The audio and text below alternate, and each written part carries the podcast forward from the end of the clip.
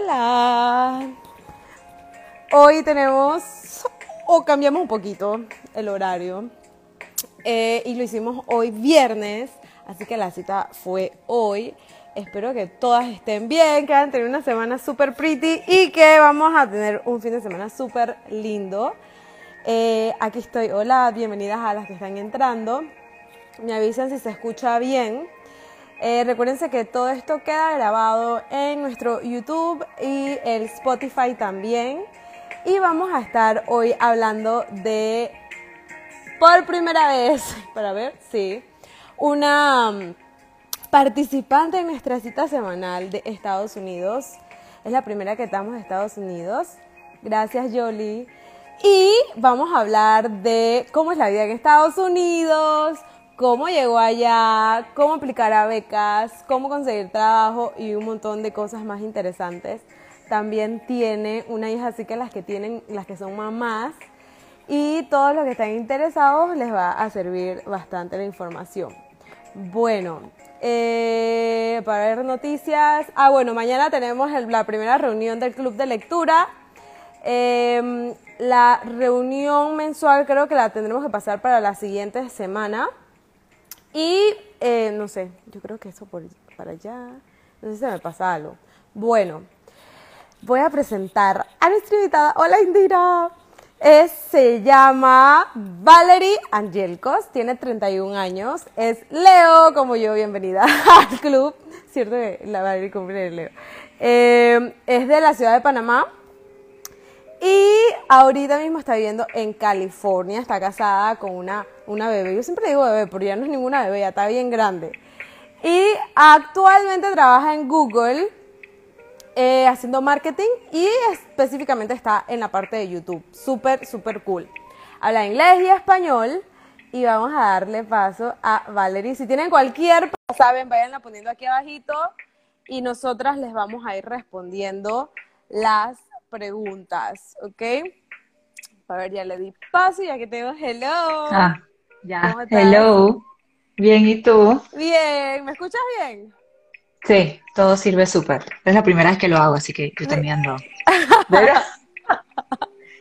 no te preocupes. ¿Cómo estás? Bien, todo bien. Feliz que es viernes, ¿y tú? Bueno, ya es más tarde. ya aquí, ya. Súper fin de semana. Sí. Ya es cena, son las 7. Sí, qué bueno. Sí. Bueno, Valerie. Oye, Valerie y yo estuvimos, en, nos conocimos, ¿te acuerdas? Hace años. Estábamos en un. en la vaina del INCAE. Y nos tocó ser roommates, porque nos quedamos como una semana, una vaina así. Dos semanas fueron, pero una de las tandas nos tocó juntas. Ya fue que nos conocimos. Eh, a ver, cuéntanos un poquito, porque la historia de Valeria es súper interesante. Es complicada. es complicada. Es una, es una, no puedo decir esa palabra porque es muy chiricano, pero es muy berraca la mujer. la otra palabra no lo voy a decir. Eh, cuéntanos cómo llegaste a Estados Unidos y cómo fue esa decisión y por qué. Sí. Bueno, hace, no sé, hace como 8 o 9 años, eh, yo había tomado la decisión de que quería venir a estudiar a Estados Unidos. Eh, yo trabajaba en L'Oreal, tenía varios años ahí y sentía que, que estaba un poco estancada. O sea, sentía que necesitaba algo más y que el, trabajo que tenía y la industria donde estaba no era suficiente. Y bueno, yo ah, había escuchado mucho de los programas de MBA en Estados Unidos y había googleado un montón, investigado cómo lo hago, qué tengo que hacer, como que ese era mi camino. Pero dentro de todo esto, eh, bueno, quedé embarazada. Tenía 24 años y estaba en el proceso de empezar aplicar a las maestrías y quedé embarazada. Y para un poquito de background, mi novio en ese entonces, que es mi esposo ahora, tuvo cáncer testicular y supuestamente él no podía embarazarme. Entonces, o sea, se dieron las cosas y luego quedé embarazada y dijimos, bueno, ¿qué hacemos? ¿La tenemos? ¿No la tenemos? Al final la tuvimos porque pensamos que era quizás una oportunidad una vez en la vida. No sabíamos si iba a volver a pasar. No, he tratado, no, así que no sé si va a volver a pasar. Es que era un milagro, la vamos a tener. Sí, y todo el mundo la llama Bebé Milagro, a Emma y todo, y bueno, al final decidimos tenerla, pero eh, él y yo hablamos que tener el bebé no debía cambiar los planes, ¿no? Entonces al final simplemente atrasamos todo un año, y luego el siguiente año, cuando ya Emma había nacido, apliqué a las universidades y me aceptaron en, apliqué a seis y me aceptaron en cinco. Entonces ese fue como el primer paso de, ok, vamos para allá. Pero obviamente él tenía su trabajo, él tenía su vida, él también tenía que ver qué hacía y él siempre quiso ser emprendedor y en ese momento él trabajaba en Procter Gamble y ahí decidió que bueno, qué mejor momento para hacer esto que ahora que nos vamos a tirar al agua con la bebé, a hacer tu MBA, yo me voy a emprender y ahí vemos qué pasa. Y eso fue lo que hicimos y nos mudamos a Chicago en el 2015, eh, juntos, los tres, y me vine para acá, estudié mi MBA, luego conseguí trabajo y luego me mudé a California y empecé mi trabajo en Google hace como, creo que ya cuatro años. Así que así, así terminé aquí. Mira tú. Y cuéntame, entonces cuando estabas estudiando, ¿cómo hacías con la bebé? iba a, ella iba a daycare. Todas estas cosas son manejables, simplemente es un juego logístico, así lo digo yo. Todo esto es manejable. Eh, ella iba a un daycare, o sea, yo me mudé a Chicago cuando ella cumplió, un poquito después que ella cumplió uno, porque yo me casé cuando el día que ella cumplió uno, y cuatro o cinco semanas después nos mudamos a, Chicago. Y lo primero que hice fue buscar un daycare, y ella estaba en el daycare de 8 a 6, mientras yo estudiaba y buscaba trabajo, y mientras mi esposo eh, emprendía. Y obviamente habían cosas donde, donde mi esposo tomó más responsabilidad en esos dos años porque yo tenía esa presión de que tengo que graduarme, tengo que conseguir este trabajo. Y cuando él estaba emprendiendo, él no tenía ningún ingreso. Así que en ese momento era como que todo el peso era para mí. Entonces en ese momento movimos un poco rol y responsabilidad y él apoyó un poco más mientras yo conseguía eso. Y ya cuando yo conseguí el trabajo, que lo conseguí temprano porque haces un internship y luego regresas full time al trabajo, eh, ya como que nos movemos de vuelta a que yo hiciera un poco más el papel de madre y, y a bajar de vuelta 50-50. Y nosotros somos full de tienes que ser 50-50 punto y cada vez que se desbalancea alguien dice algo, eh, porque ambos valoramos, ¿sabes?, nuestra vida profesional y nuestra vida familiar y es importante que los dos crezcamos. Pero, pero al final ella estuvo en daycares, yo conocí muchísima gente en el MBA, mi clase eran como 400 personas, todo el mundo me ayudó, eh, yo no, sé, yo si tenía entrevistas, alguien la cuidaba, si era fin de semana o si iba a estudiar conmigo y íbamos a la universidad en estos salones y ella se sentaba en una esquina. Eh, ella estuvo todo el tiempo, terminó hasta una vez, entonces sí me acuerdo que fuimos a un brunch que resulta que era un bar y, la dejaron entrar porque no me quedaba de otra y la man ahí en la esquina en la mesa comiendo macachín mientras la gente pinteaba con los... O sea, era como que ella simplemente fue parte de todo eso porque no nos quedaba de otra. Pero a mí sí siento que le ayudó mucho. Ella es súper social, ella se adapta súper a cualquier cosa, e-, ella hace todo, pero fue porque también la llevamos en este camino donde ella tenía que adaptarse y no le quedaba de otra, ¿no? Ajá. Pero el daycare obviamente fue primordial y luego ya el resto de las cosas veíamos, pero nunca necesitamos realmente, yo no tuve que pagar niñera, todo siempre fue algún amigo, algún conocido, alguien, alguien siempre eh, decía, mira, yo, ¿por qué no me preguntas? Yo puedo. Cuando necesitas ayuda, y yo sí me tomaba en serio, si alguien me decía, si necesitas ayuda, avísame, yo me lo tomaba en serio y tenía mi lista de que a ver, le toca esta, la otra, fulanita, hasta que ya todo el mundo pasó por Emma en un momento. Pero fue súper, la verdad es que mudarte sin familia es una cagada. Pero cuando tienes gente alrededor tuyo que sí está dispuesto a ayudarte o que por lo menos lo ofrece, aunque sea una hora, una vez en tu vida, ayuda un montón. Wow, es que es, bien. Si vamos a tocar el tema de las universidades, alguien está ahí. Eh, pero es que yo cuando Marilyn me contó, yo dije, wow, qué valiente. O sea, yo no me atrevo, pero yo pienso, yo dije, ¡ah, me muero! O sea, literalmente me muero. Pero yo no, a mí no me queda de otra. Entonces lo hice obligada, pero ahora que ya pasé por eso, sí le digo a la gente que sí se puede, simplemente tienes que planear las vainas bien. Sí, es verdad. Tener fuerza voluntad también, porque no creo que sea tan fácil estar cansado a la misma vez, ¿no? Entonces, ¿tú siempre habías querido ir a Estados Unidos o tenías una lista de otros países? No, siempre había querido ir a Estados Unidos. Siempre tenía esta idea de que el tipo de educación que yo quería era en Estados Unidos y aparte yo quería estar en tecnología y realmente era el único lugar donde yo sentía que podía estar para estar en como que la vanguardia en tecnología era aquí. Chévere. Más ligado a lo que estás ahora, me imagino, ¿no? Sí. sí. Cool. Entonces ahí como nos estaban preguntando, Hilda, los test, me dan los test mañana, nada más mi segundo. El segundo es imposible. No hay bebés milagros aquí, ¿ok? Este, porque me siento un poquito mala y me fui a hacer el, PCR. Em, lo que estaban preguntando, cuando aplicaste a, la universidad, para que les comentes un poquito la forma o si sabes de otras maneras también de aplicar a universidades en Estados Unidos y eh, cuál fue tu, tu, ah, tu opción de, de ir? o sea, depende del programa, ¿no? En mi caso, yo quería hacer un MBA y yo tenía como mi lista de las top schools a las que yo quería ir. Entonces, el, proceso del MBA es bastante claro. Tienes que hacer un GMAT o un GRE y tiene que salir arriba de, idealmente arriba de 700 en el GMAT. Ese fue el que yo hice para tener mejor chance de entrar en estas universidades. Y llegar a 700 en el GMAT es complicado. Entonces, yo estudié, yo hice dos rondas, ¿no? La, la ronda uno, cuando estaba embarazada, me fue ahí más o menos. La ronda dos, cuando ya tuve a Emma, me fue mejor. Entonces, ese fue el que metí. Tienes que hacer essays, necesitas cartas de recomendación. Yo le pedía eh, como cinco o seis personas que trabajaban conmigo o que eran cercanas a mí que me hicieran cartas de recomendación, ambas veces, porque yo hice una ronda que embarazada y luego la segunda no.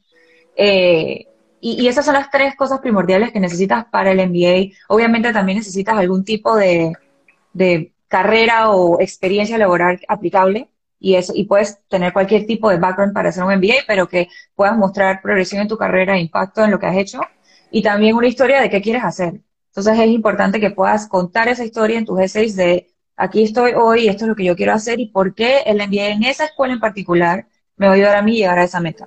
Entonces eso fue el proceso que hice. Me ayudaron varias chicas que habían hecho el proceso antes, una que trabajaba conmigo, eh, Ana Coronel, siempre me acuerdo, que me ayudó muchísimo, que entró a otra universidad y, y me coachó en todo el proceso, mis amigas que habían hecho undergrad en Estados Unidos, me pedí un montón de ayuda para que mis essays el que lo leyera dijera, ok, a esa la quiero. Y aparte de, obviamente, las cartas de recomendación y los exámenes, etcétera. Pero no, no todas las universidades necesitan exámenes. Eh, sé que en Europa, por ejemplo, mucha gente hace MBA y no tiene que hacer GMAT y GRE, es mucho más sencillo entrar. Pero en el caso mío, como yo tenía en particular, como que es esa a la que quiero ir, sí tenía que hacer eso. Ese es en el tema de aplicación. Eh, financiamiento también lo podemos tocar si quieres de una vez, sí. ese es el tema, sí. el tema jodido. Eh, el tema con el financiamiento, obviamente estas universidades, una maestría en Estados Unidos te puede costar hasta 200 mil dólares.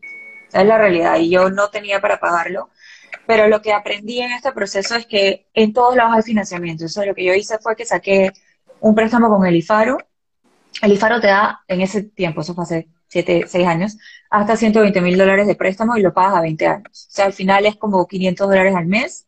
Y yo saqué un préstamo acá porque tú, bueno, yo soy residente de Estados Unidos, pero aunque sea estudiante internacional, puedes sacar préstamos acá. O sea, yo ¿Ah, con préstamos, todas las escuelas generalmente tienen un departamento de, préstamos internacionales y las tasas de interés son más altas, pero luego las puedes refinanciar o ves qué haces. Pero al final yo combiné todo eso porque yo tenía que pagar la U, el daycare, de algún lado tenía que salir la plata del daycare, mi vida diaria, mi renta, todo eso, lo saqué el préstamo.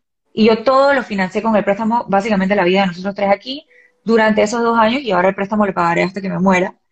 Pero, pero es una inversión, para mí es una inversión en nuestro futuro. Así como compras una casa, compras un carro, compras lo que sea, tú te está pagando tu educación, y yo lo veía así, y siento que es muy tabú. O sea, cuando me iba, la gente me decía, estás loca, ¿cómo vas a gastar 200 mil dólares en un título? No sé qué. Yo, no, pero es que hay una, una razón por la que lo tengo que hacer y, y tiene un ROI, es, es una inversión que es segura, porque yo sabía que iba a salir con un trabajo que iba a pagar tanto y cuánto, cuándo iba a poder pagar el préstamo, etcétera. Pero, pero es una filosofía muy común aquí. El problema es que la gente se endeuda demasiado, ¿no? Obviamente si sumas eso y luego compras una casa, o sea, tienes que tener estrategias inteligentes para pagarlo de vuelta, pero sí es posible. Y yo, yo no sabía eso hasta que empecé a investigar cómo lo hace la gente normal que no tiene 200 mil dólares en una cuenta para pagarse la vida, y, hay mil personas que vinieron a estudiar conmigo que están en la misma situación. Guau, es que es un montón. O sea, yo me quedé que es demasiado. Em, y qué valiente de nuevo, Dios mío. Cada vez que escucho a Ale, yo bueno, qué valiente, de verdad. Entonces, ya luego de eso, no sé si alguien quería preguntar algo luego de, lo que es financiación y cómo aplicarlo, si les quedó claro lo que, lo que les explicó Val. Em, de ahí, queríamos hablar un poquito de lo que es luego que ya Mía empieza, eh, Emma, empieza a crecer. Eh, la crianza en Estados Unidos, más o menos, ¿cómo la diferenciarías en, no sé si, bueno, nosotros podemos compararla con Panamá, ¿no? Para poder tener un, nivel de, de, saber comparación, cómo es la diferencia. Mira, hay, yo siento que hay pros y cons. El gran con es que no tienes ayuda. No tienes ayuda, no tienes familia. Yo no tengo familia, tengo un montón de amigos, pero no es lo mismo. Eh, no tengo alguien donde dejar a Emma si me pasa algo, si quiero salir a tomarme una copa, nada, no, o sea, no tengo eso. Y esa es la parte más jodida porque tienes que acostumbrarte a la vida de que la niña depende solo en ustedes dos, punto, o, en la familia, ¿no? Y, y nosotros tuvimos, o sea, pasar por eso fue complicado, porque obviamente la expectativa cuando tienes hijos es, ay, vienen los abuelitos y los tíos y los primos y todo el mundo va. Nosotros no teníamos eso, al menos que viajáramos a Panamá, mi esposo de Guatemala, o a Guatemala, o ellos vinieran donde nosotros estábamos y eso pasaba una vez o dos veces al año. Eh, ese es el con, pero para mí hay muchos pros. Eh, la educación aquí es muy buena, al menos donde yo estoy, en California es muy buena. El, la gente con la que convives es muy internacional. Aquí trabaja mucha gente de muchos lugares y Emma tiene amigos de, de India, de Corea, de Turquía, de otros de Perú, de Colombia, de como de, de, de, distintos países y las cosas que ella aprende son cosas que yo nunca aprendí de chiquita. Y le da, y y le da, qué lindo, eh, como perspectiva de, de diferentes cosas. Eh, aquí, por ejemplo, yo bailan con Floyd cuando era chiquita, si la gente que está aquí ya sabe qué es eso, y yo estoy obsesionada con eso, y acá, ¿sabes? Hay academias de baile donde llevan a los niños a competir desde que tienen seis años. Entonces, logré, entró en eso, a ella le gusta, no solo a mí. Y, y, ¿sabes? Compite ahora y tiene todas estas oportunidades que son cosas que realmente en Panamá, por lo menos cuando yo era chiquita no había, no sé ahora, no, estaba ahí mucho tiempo.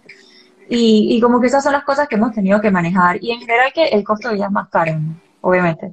Entonces ahí el daycare es mucho más caro, la escuela pública es gratis, pero tú la metes en otras cosas. Entonces e, es lo mismo que dije al inicio, es como el tema logístico es heavy porque nadie te ayuda.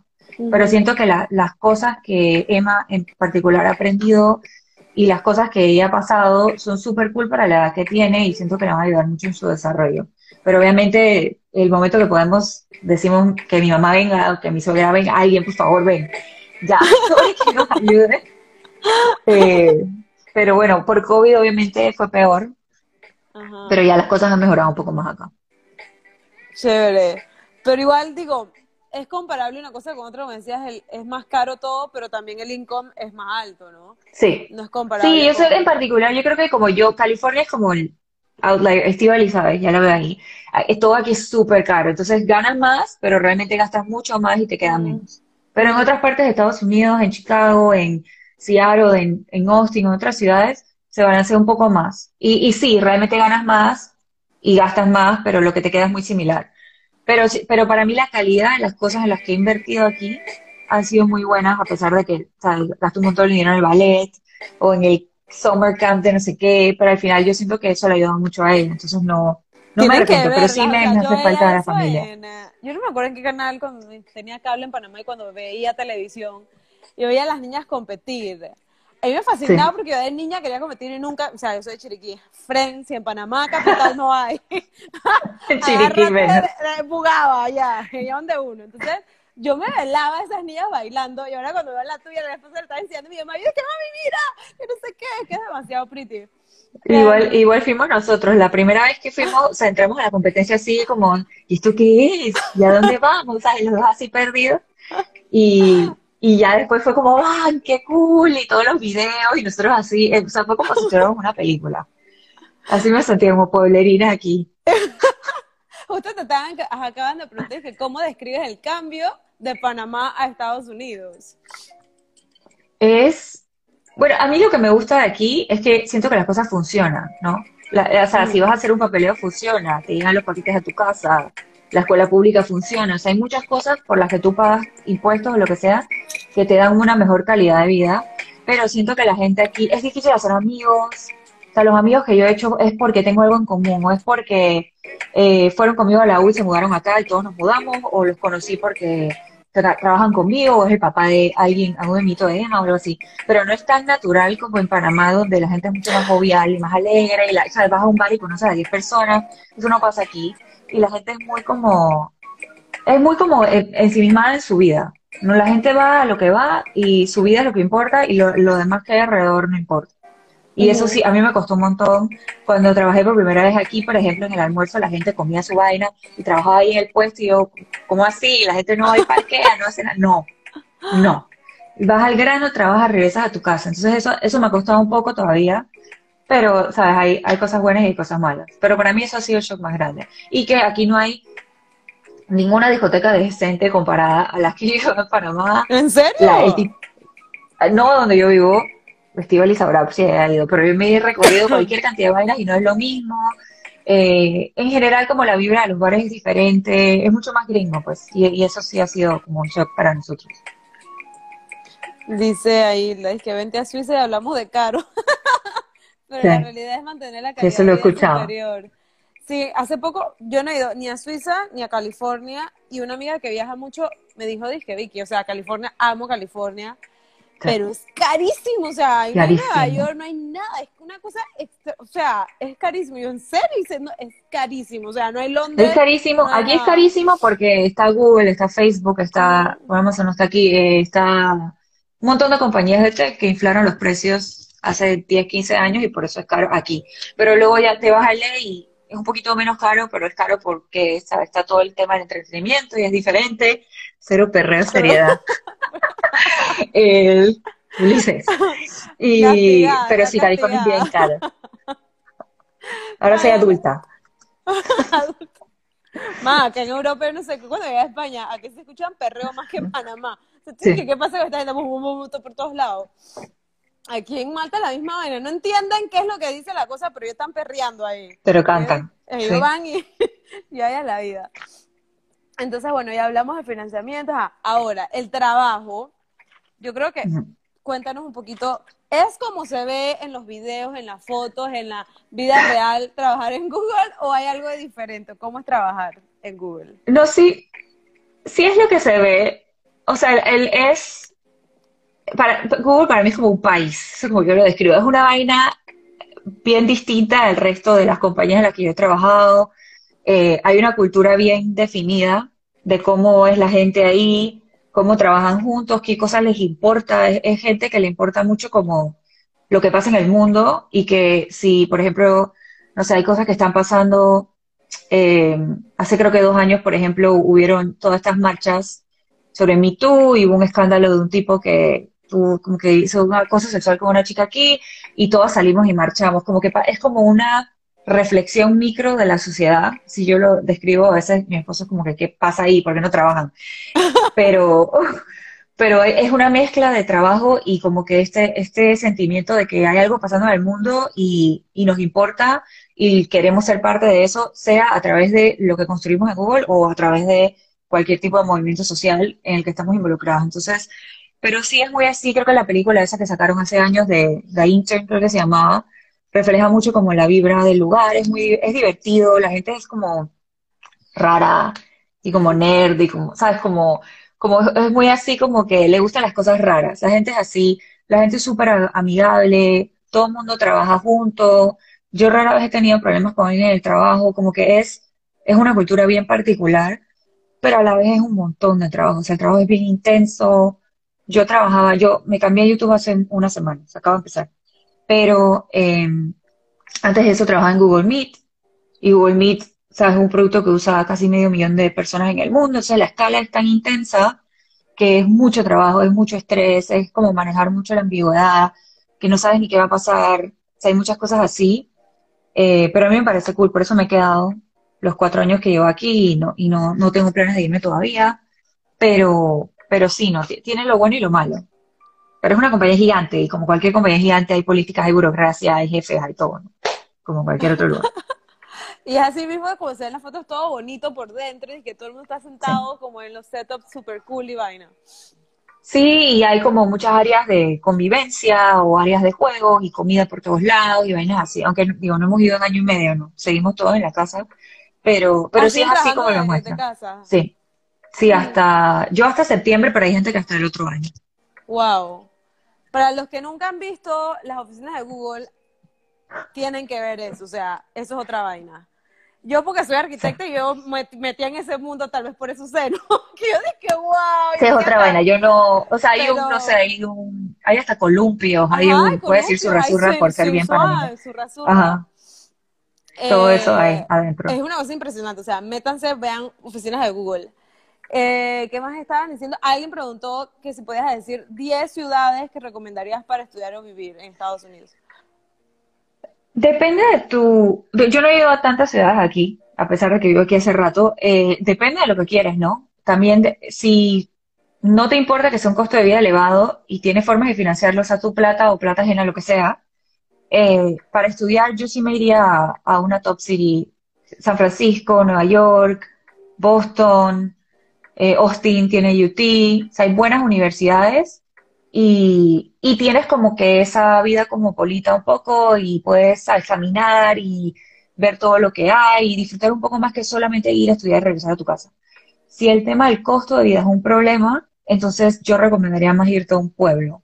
Y pueblo de Estados Unidos obviamente es casi que ciudad de nuestros países. Eh, por ejemplo, yo consideré eh, la Universidad de Michigan, que es Ross, la Escuela de Negocios de Ross, que queda en, un, en Ann Arbor, en Michigan, que no es una ciudad, pero es mucho más económico. Mucho más económico vivir ahí. Y como esa hay un montón, está Carnegie Mellon en Pittsburgh, que creo que queda más en un suburbio. O sea, hay varias universidades que quedan en suburbios que, simplemente es más fácil, más económico. Si tienes familias, es más fácil estar ahí. Pues, así que depende de tu, de lo que tú quieras. Pero yo amé Chicago. Chicago es increíble. Eh, nosotros siempre decimos como que deberíamos regresar allá, solo que la nieve es un tema. El frío es un tema, pero Chicago es súper cool para estudiar o para vivir. Sí. Eh, bueno, sí, lo que decía, lo que dice Hilda, no sé si ella preguntó, yo pensé que era Estados Unidos lo que preguntaba, pero no sé si preguntas en general. A ver qué nos diga Vianney. Eh, no sé si tienen una otra pregunta, déjame ver. Dice Ulises que tu hija heredó la serie, tu seriedad. Ahí es la No, ella no se va a arrancar los 15. No. No va a poder ir al PH ni a esa vaina tampoco, así que no. No hay, no hay. Ay, la vida. ¿Alguien tiene alguna otra pregunta? Si no, seguimos acá. A ver, a ver. Y también te iba a preguntar, estábamos hablando en el grupo de WhatsApp en estos días, dependiendo, por ejemplo, cuando yo, yo nací en Estados Unidos, pero porque mis papás fueron y me dieron la nacionalidad. Creo, o no sé si entendí mal, que eso ya no es así. Sí, sí se puede pedir. O sea, a mí me pidió, mi, mi abuelo fue Sonian en los tiempos de antes, y él pidió a mi mamá y me pidió a mí y a mi hermano, pero mi hermano era más grande, entonces en ese momento no, no podía, como que tuvo un tema ahí, pero la vaina es que mi mamá y yo conseguimos green cards porque mi abuelo nos pidió y él consiguió la ciudadanía porque se metió en el Army cuando era Sonia. Entonces sí se puede todavía, pero toma tiempo, ese proceso toma tiempo. A mí me tomó, sí, me tomó a mí casi nueve años que me dieran la residencia y a mí me la dieron cuando yo tenía 18. Imagínate ahora que todo está atrasado por COVID y, bueno, los tiempos de Trump era distinto, no me voy a meter a política, pero era distinto. Ahora es un poquito más rápido, pero obviamente todo está atrasado por COVID. Pero sí se puede y, y también depende de dónde vienes. Entonces, si vienes de India, creo que es México y Filipinas, si ese es tu país de origen, toma años, pero mucho más. Si vienes de otros países, la lista de espera es más corta. por residencia, estás hablando la... Para cualquier cosa, si alguien, si un ciudadano y un residente te pide, tú entras en una lista de espera y la lista de espera depende de tu país de origen. Como hay tanta gente de India, México y Filipinas aquí, creo que son esos tres, las listas, si eres de ese país, es interminable, te van a dar la vaina en 40 años. Si no, te la dan en 5 a 10, depende del caso, porque si te pide un ciudadano es un año, si te pide un residente es de 5 a 10. O sea, hay un montón de, casos, o sea, pero que sí se puede. sale mejor hacerse con un gringo, pues. Probablemente. O, o, sí, sí, la verdad es que sí. Porque sí, cuando yo me casé y yo le pasé los papeles a Jorge, a él le tomó un año. Un año y pico, no, mentira, dos. Es más fácil, pero, igual toma tiempo. en Estados Unidos, ¿no? En Estados, Unidos, sí. Y entonces, a hijos que nacen, que no son de papás americanos, ¿la ciudadanía les, les toca o no? se está cortando. Espérate, ¿puedes repetir eso que se trabó? Los que, los que tienen bebés en Estados Unidos y los papás no son gringos, ¿cómo, cómo pasa ahí? Si naces aquí, tienes ciudadanía gringa. Sí, todavía. Entonces, eso es lo que estamos discutiendo. porque hay países en Europa que no. O sea, que, aunque no. Eso sí, y dice que están preguntando que cuando pisas a Estados Unidos si están haciendo hisopado gratis. Y en caso tal, te vacunan. Creo que sí, ¿no? Ambas cosas son gratis. Ambas cosas son gratis acá.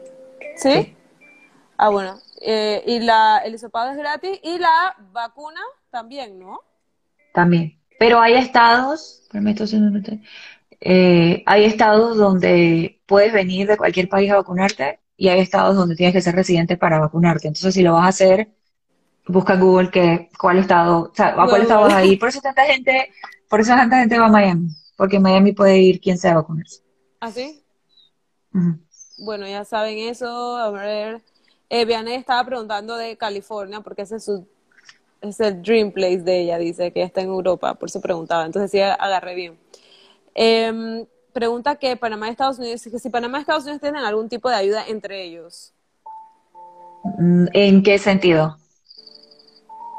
no sé en qué sentido. ¿Será de ayuda que de visas o de para vivir en Estados Unidos si hay algún privilegio o algo? No, no es, es, lo, si esa es la pregunta, es lo normal, vas por, o sea, haces tus trámites a través del consulado de tu país, etcétera, pero no hay ningún tipo de privilegio. Hay otros países, creo que Perú tiene más privilegios, Canadá, si eres ciudadano de Canadá, es más fácil conseguir papeles para vivir y trabajar aquí, pero Panamá no. Sí, eso es lo que preguntaba. Entonces, no, no tenemos ningún... Todavía, para ver, sí, para ir a para Estados Unidos todavía se necesita visado, ¿no? Como panameño. Sí. Sí, cuando vas a estudiar aquí, te sacan una visa de estudiante y lo que haces con maestrías al menos es que te, tú puedes tener una visa de trabajo hasta, tú, aplicas a una lotería que te da una visa de trabajo hasta un año. Una lotería, la empresa, ¿cómo así? Es como una lotería, es como que, no, no, como una tómbola. Ajá. Así, es como, a la suerte. Cierta cantidad de personas le van a dar las visas de trabajo, pero más personas aplican. Entonces, de cierta forma es a la suerte.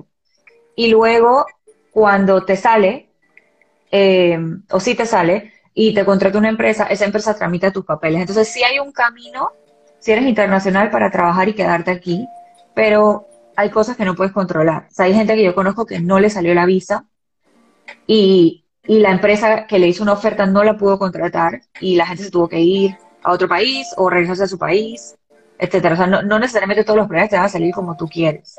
Si eres completamente internacional. Yo tuve más beneficios porque era residente y podía trabajar en donde sea sin, sin necesidad de ser parte de la lotería. Oye, Ulises, no te creas. Yo tengo el pasaporte gringo y no lo he usado por más de 10 años. Yo uso el panameño. te lo juro. O sea, lo único para lo que me sirve es cuando voy a Estados Unidos. Y estaba así de devolverles el pasaporte con el perdón de todos los gringos. Pero no es que es de que no, el pasaporte panameño es muy bueno. De hecho, eh, creo que la última vez que vi la lista, estamos unos unos pasitos abajito de Estados Unidos y en verdad nos dejan, porque acuérdense, Estados Unidos tiene muchas peleas con muchos países. Así que no se dejen creer que porque es Estados Unidos también, no, no me desprecien en nuestro querido pasaporte. eh, para ver, ¿qué más preguntan? Oye, hoy están preguntones, carajo.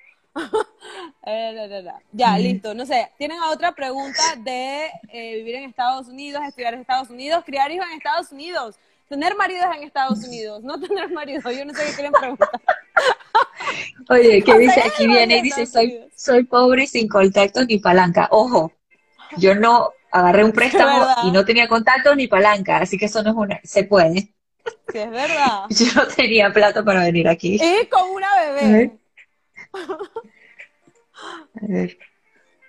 Vale, listo. Um, bueno, si no tienen otras preguntas, no sé si quieres agregar algo más, Valerie, que les pueda interesar a alguien. Em, no, yo creo que eh, en general, digo, aquí, aquí hay mucha gente que vive en otros países, pero yo siempre le digo a la gente que, que a veces, en particular cuando tienen hijos, o sea, te da miedo hacer el paso, ¿no? Sientes que cuando tienen hijos, cuando tienes hijos ya te tienes que quedar donde estabas, tu vida ya está establecida, no puedes andar cambiando nada. Y yo sí, después de lo que nosotros vivimos, siento que eso es como un, como una mentalidad que, nos han impuesto de que tiene que haber cierta estabilidad y tú tienes que estar cerca de tus papás y tienes que tener tu casa comprada y todas estas cosas que supuestamente tienes que tener que no son ciertas, porque yo agarré un camino diferente, yo me fui a otro lado, si a mí me sale un trabajo en otro lado, me voy a otro lado, a mi esposo, y nosotros somos como nómadas, más flexibles, y no tenemos una casa comprada, ¿sabes? todo lo rentamos, o sea, no, no tenemos la vida que supuestamente tenemos que tener, pero igual tenemos una buena vida, eh, Emma está creciendo súper bien, estamos felices donde estamos, entonces como que piensen que no, el camino impuesto por la sociedad en cómo debe ser una familia no necesariamente es el correcto para todos. Y eso es importante y que no puedes, solo porque tienes hijos no es que tu vida se acabó y que no puedes hacer nada, o sea, tienes que atreverte, es un poco más complicado, ¿no? pero siempre se puede. Tal cual.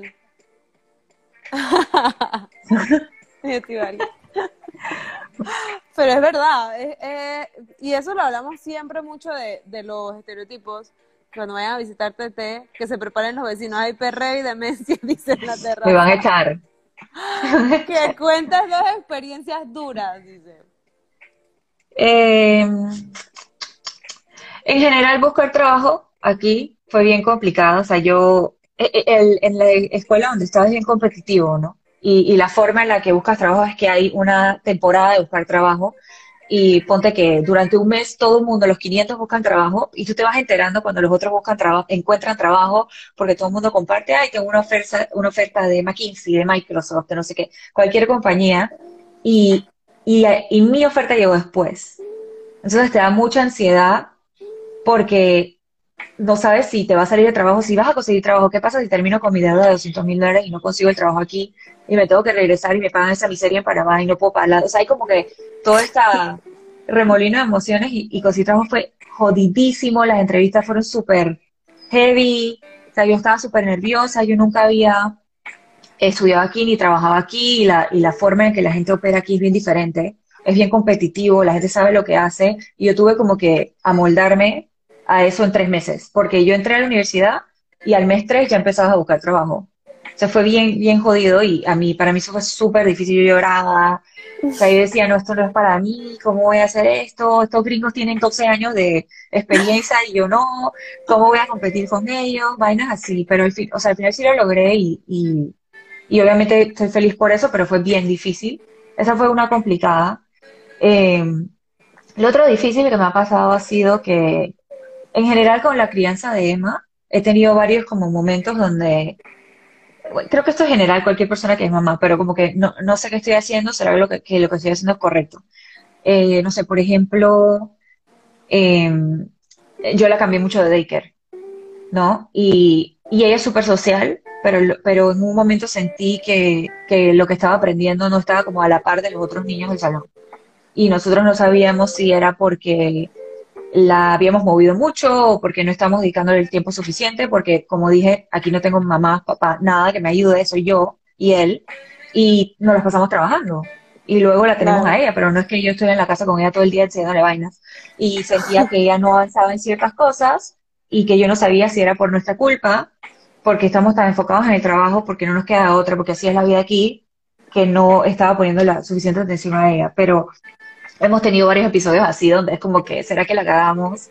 Y deberíamos regresar para que nuestros papás estén al lado enseñándole vainas o no, pero, pero al final como que siempre caemos en lo mismo, que sí fue la mejor decisión y que sí hay cosas que no, ¿sabes? No, no será, la, no, no sabrá matemática avanzada porque no tiene a su abuela aquí enseñándole multiplicaciones a los cuatro años, pero sabe otra cosa, otras cosas.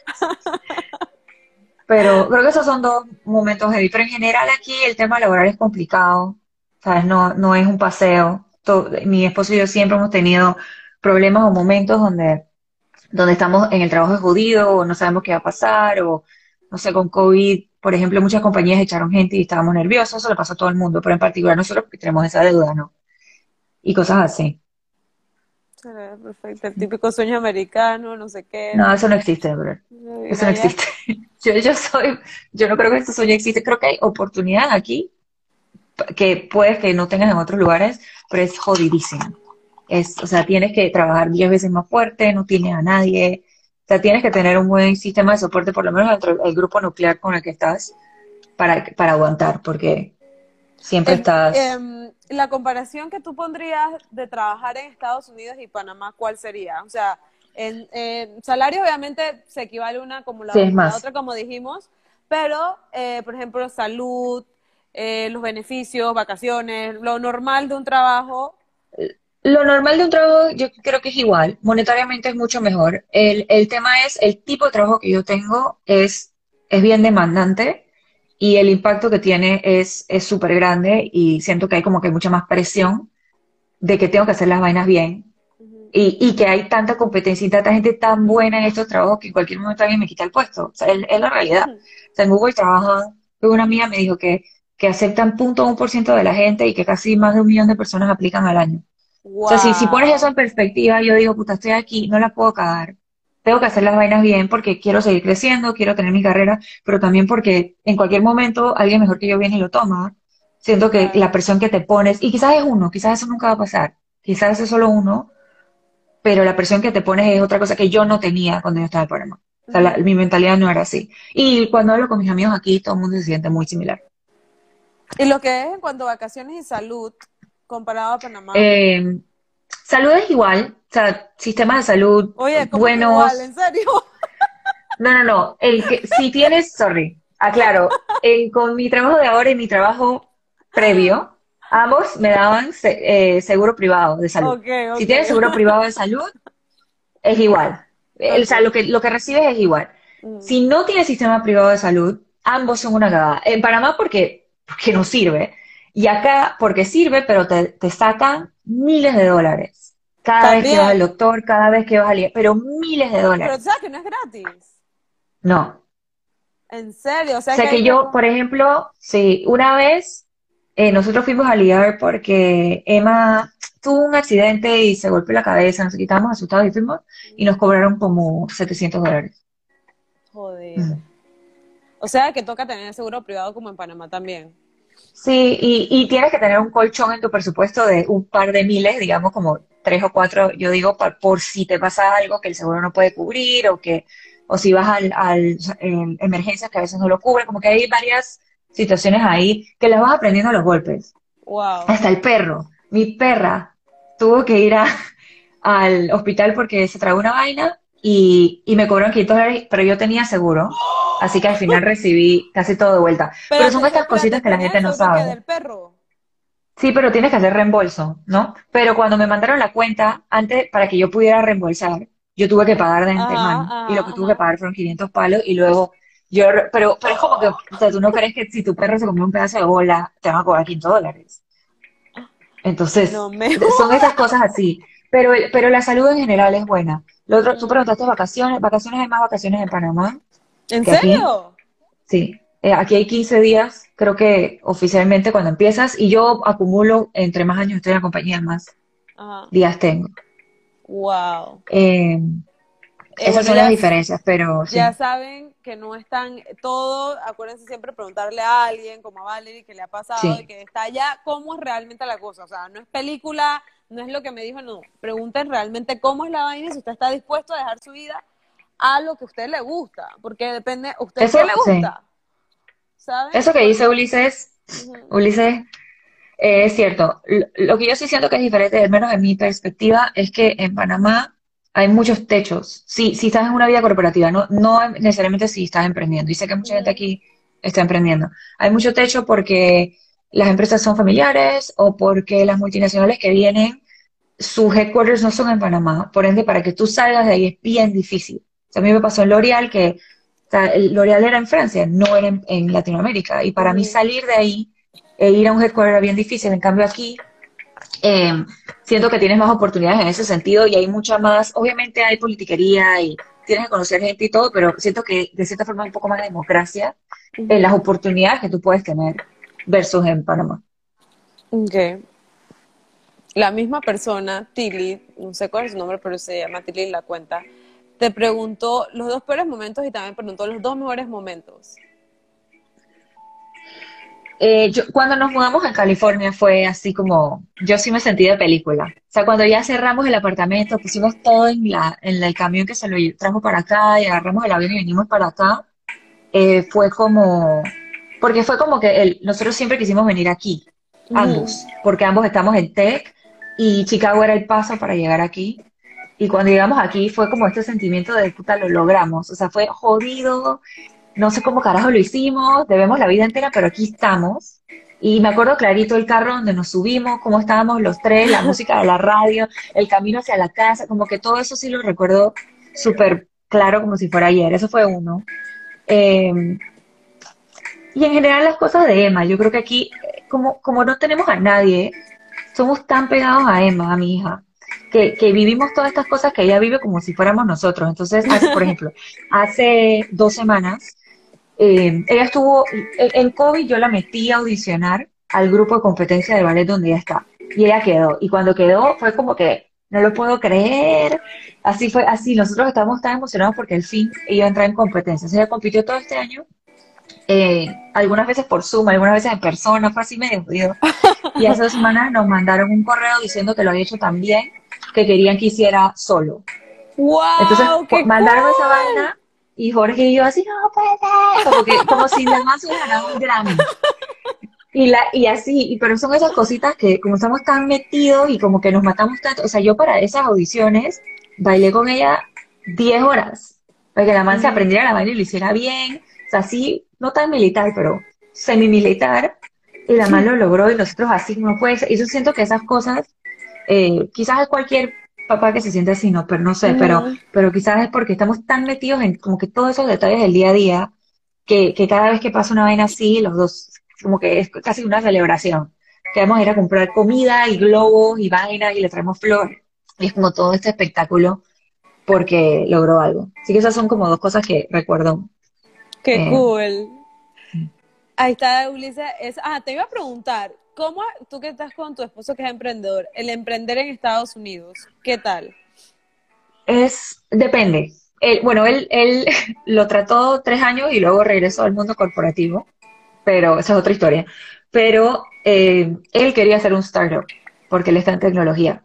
Y el problema de venir acá a hacer un negocio cuando no conoces a nadie, no tienes contactos, y lo dijeron ahí, pues no tienes contactos, no estás en el ecosistema, no sabes cómo conseguir plata para fondear cuando no tienes la tuya, es bien difícil. Y, y si leen un poco sobre, en general, los startups acá y el funding y cómo funciona, generalmente... Ay, se cortó. Se. Ahora sí te escucho. Ya, generalmente los, los latinos y las mujeres son los que menos funding reciben por un millón de, razón- de razones. O sea, Mm. hay racismo metido, hay sexismo metido, hay, conta, hay todo. Y, y eso fue bien jodido para, para Jorge, porque él entró, él entró a una incubadora aquí en Chicago, hizo un montón de conexiones, tenía buenas ideas, pero al final era bien difícil para escalarlas. Nuevo. Hola, hola. Ya, ¿me escuchas? Ahora sí. Ok, si no tienes plata para escalarlas o si no tienes contactos para escalarlas, o sea, fue, fue un camino bien difícil, eh, Ujú. pero mucha gente lo ha logrado, ¿no? Yo creo que en la situación en la que nosotros estábamos cuando nos mudamos acá y él evaluó las cosas, él dijo, bueno, sabes que quizás este no es el momento, voy a regresar a trabajar, él trabaja en PayPal, eh, Ujú. voy a regresar a trabajar y lo voy a volver a hacer, pero de otra forma, no tirándome al agua sin un centavo, sino quizás on the side con mi trabajo o de un área donde yo sea experto y cosas así. Entonces, eh, en la experiencia que yo he visto, obviamente se puede, pero sí necesitas los contactos y necesitas dinero, sea tuyo, de tu familia, de un, aquí hay VCs, de un banco, lo que sea, pero necesitas dinero para poder arrancar. Y alguien preguntó, en- me preguntó en las preguntas privadas, ¿cuál sería el mayor reto de todos? Eh, yo, yo creo que en general, eh, estar aquí sin ayuda. O sea, yo, lo- yo lo pondría así. Eh, y, y también como que él y yo nos tenemos el uno al otro y obviamente tenemos nuestros amigos y nuestra familia que le preguntamos cosas, pero siento que a veces mucha gente en nuestra burbuja no entiende el mundo de que vivimos Ujú. y los problemas que tenemos y no es tan sencillo como que recibir consejos de alguien que no entiende el mundo donde tú vives. Entonces termina siendo él y yo dándonos consejos el uno al otro, pero en algún Mm. punto, ¿qué pasa si eso no funciona?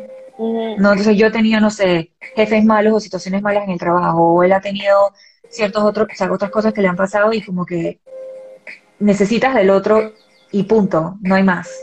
Y siento que para nosotros a veces eso ha sido jodido porque sí ayuda mucho cuando tienes como perspectivas de otras personas alrededor tuyo. Sí. Eh, pero en general, man, hay, hay momentos, no sé, o sea, COVID empezó aquí y Emma, como todo el mundo, Emma estuvo aquí haciendo homeschool en Zoom a los cinco años, o sea, aquí en Caracas, sí, nadie, eso no funciona y obviamente nos, eh, ya no era igual como estábamos en el trabajo y teníamos los nervios, lo que dije, de que, puta, y ahora yo no voy a hacer mi trabajo, casi que alguien va a venir y me lo va a quitar. Y, y como que todo eso es una bola de nieve de emociones siempre, de la presión del trabajo y de hacer las vainas bien con Emma, etcétera. Pero no creo que es particular de que estamos aquí. Yo creo que a cualquiera le pasa, a cualquiera que tiene como que el enfoque que tenemos nosotros en carrera tan grande como el enfoque en familia, vive Mm, esa situación. Y sí, aparte si le sumas que no tengo a nadie aquí que me ayude, sí. como que lo vuelve más complicado. Es complicado, a mí me pasa, por ejemplo, yo no tengo ni siquiera hijos y, y nada más de pensarlo porque la familia de mi marido, o sea, es de aquí, pero no tiene, o sea, es como que tiene, pero no Sí, tiene, o sea, no, no, no nos ayudaría en nada. Y es que yo, y yo de pensar, de hecho soñé hace como dos, tres días que tenía dos bebés, pero veía a mi mamá, y eso en el sueño me, como que me relajaba, ¿sabes? Porque sentía que mi mamá me estaba ayudando. Entonces no me sentía con los dos bebés, yo dije, ¡ah, Roberta! ¿Sabes? Oye, yo tengo una amiga, yo tengo una amiga que quedó embarazada, ella tiene un bebé y quedó, no creo que esté aquí, pero quedó embarazada de eh, gemelos. Y se tuvo que ir de aquí porque no lo puede pagar. Y aparte, tuvo complicaciones con el embarazo y casi tiene los bebés temprano y estaba sola y el esposo tenía que quedarse con el otro bebé. Así que yo hice de cuasi marido con ella en el hospital mientras, ¿sabes? Como que todas estas cosas, ¿qué pasa si yo no hubiera estado ahí? Y sí. ella es súper cercana a mí, pero ¿qué pasa si yo no hubiera estado ahí? Si ella de verdad hubiera estado sola y no cualquier persona tira. Yo tiré mi trabajo y dije, no, yo me voy al hospital contigo. Mm, Porque en esa semana no tenía tantas vainas y no sé qué, pero no cualquiera hace eso y, y, y eso es lo que a claro. mí me, da miedo, que nos no sé, si decimos un día, ¿sabes que Nos vamos a ir a otra ciudad. Empezamos desde cero, no conocemos a nadie. A mí me pasa una vaina así. ¿Quién, quién me va a venir a ayudar? Claro, claro. Y, y como dices, cuando uno vive afuera, no, es como dice Isla también, o sea, no es lo que la gente piensa en Panamá que uno está viviendo todo bello y hermoso, o sea, se disfrutan muchísimas cosas y es una decisión que uno toma, pero también hay muchísimas cosas no tan bonitas y bien frustrantes a veces y, y es así, es ping y pan, tú con tu pareja, tus hijos y ya, se acabó, ahí no hay más nada. sí. Entonces, no piensen los que están en Panamá viéndonos que todo es tan hermoso y todo. Pregunten No, antes y estén seguros, porque no todo es tan hermoso como ustedes ven desde por no, no, allá. no es hermoso. Aquí Es no, se va a cumplir el sueño, forget it. Y ah, Ulises te preguntó que cómo es el movimiento LGTB allá. Eh, digo, eh, siento que, o sea, Estados Unidos es mucho más avanzado en eso. Obviamente. Eh, creo que aquí, yo vivo, donde yo vivo es como si fuera una burbuja. O sea, para mí aquí las cosas son como deben ser. Todo el mundo tiene, no todo el mundo tiene los mismos derechos, pero obviamente hay racismo, hay sexo, hay todo este tipo de cosas, pero hay mucha más aceptación de, de quién eres, cómo eres, cómo vienes, no importa. O sea, la verdad, no importa. Eh, pero no, no sé, o sea, yo estoy mucho en la burbuja de aquí, pero sé que en el resto de Estados Unidos no es igual y como todos los países hay gente más conservadora eh, y pasan las mismas cosas que yo he visto o he escuchado en Panamá. Sí. Pero aquí en particular, en, en mi burbuja de California, eh, las cosas, digamos, están mucho más avanzadas y la gente es mucho. Aló, aló. también ¿Se por la que Se me fue un poquito, habla espérate. con el ar. ¿Ahora sí me ¿Me escuchas? Ya. escuchas? Sí, que por eso es una de las razones por la cual también nosotros nos gusta vivir aquí, porque so- estamos en línea con ese tipo de pensamiento versus irme, no sé, a un, no Arizona, no sé, una vaina así, un pueblo donde, da- ¿sabes? No, las mujeres se quedan en casa. Si no eres blanco no eres nadie, o sea, todas estas vainas que, que la verdad es que todavía existen en otros países, Acá en Ulises, eh, en Malta es un pueblito, es como un Panamá en muchas cosas, pero eh, es aprobado el, el, el, la- el matrimonio, que está Sí, aprobado, y aquí creo también, que poco, entre poco ya se va a aprobar la, la adopción, está, está aquí también. Aquí está aprobada y, por ejemplo, sí. Emma, por ejemplo, tuvo, tiene una amiga que tiene dos papás y súper normal. O sea, para mí fue como que así deberían ser las cosas. No que andamos estigmatizando a la gente por este tipo de cosas, pero, pero sé que es, un es una burbuja en la que vivo, pues no es así en todo el país. Sí, cierto. No. Te pregunta Mel que, no, no, no, no era Mel aquí. ¿Algún consejo que consideres esencial? Eh, yo en el tema de mudarte y de estar en otro lado es, es planificar bien las vainas. Eh, yo, por ejemplo, no calculé bien lo que tenía que pagar en taxes antes de hacer toda esta situación. Se jugó un pequeño número rojo en mi Excel que me hizo casi llorar, eh, que yo debía haber sabido antes. Entonces, en general la planificación es importante, pero al detalle donde tú sabes cuál es la probabilidad que te pase X, Y, tienes la plata para aguantar o no, y si no, ¿qué vas a hacer al respecto? Cosas así. Eh, yo creo que es súper importante y que averigües y que hables con tus amigos, la gente que conoces o amigos de amigos. Yo le hablaba a gente que me decía, el fulanita vive allá, háblale. Y yo le hablaba a gente que yo no conocía y pedía consejos así porque entre más informado estás es más fácil. Y, y no, o sea, no te tires al agua sin saber nada, esa es lo peor que uno puede hacer, porque son demasiados cambios de una vez y es bien difícil manejarlos. Bueno, a ver, ahí te dijeron que chao, que se van, que, que hasta ahí es el recreo. Y a nosotros además se nos está acabando la, la hora. Ahorita te voy a hacer unas últimas preguntas y te voy a pedir que luego que se acabe el live me mandes los nombres de los exámenes que tuviste que hacer para aplicar, para postearle eso a la gente que sepan. Y pues, no sé, cualquier cosa que hablamos que, que no me sé los nombres y eso, me lo mandas ahí escrito y los voy a dejar posteado para, para cuando me pregunten cualquier cosa. Entonces, tenemos 10 últimas preguntas, son preguntas rápidas. Entonces, te hago una pregunta, una respuesta rápida, ¿ok? Son 10. Dale. Número uno, comida favorita. Eh, ay, no sé, alitas. ¿En serio? Sí, lo primero que me viene a la cabeza. Creo que eso, eso quiero almorzar, no sé. Ajá. ¿Qué llevas Pero en el air fryer, Ulises, que me regaña. Me regaña si no son en el air fryer, sí. corrección. Sí, eh, corrección. ¿Qué llevas siempre contigo? Eh, mi celular. Otra más. Todo el mundo dice el celular. Eh, tres, ¿tamal con o sin pasita?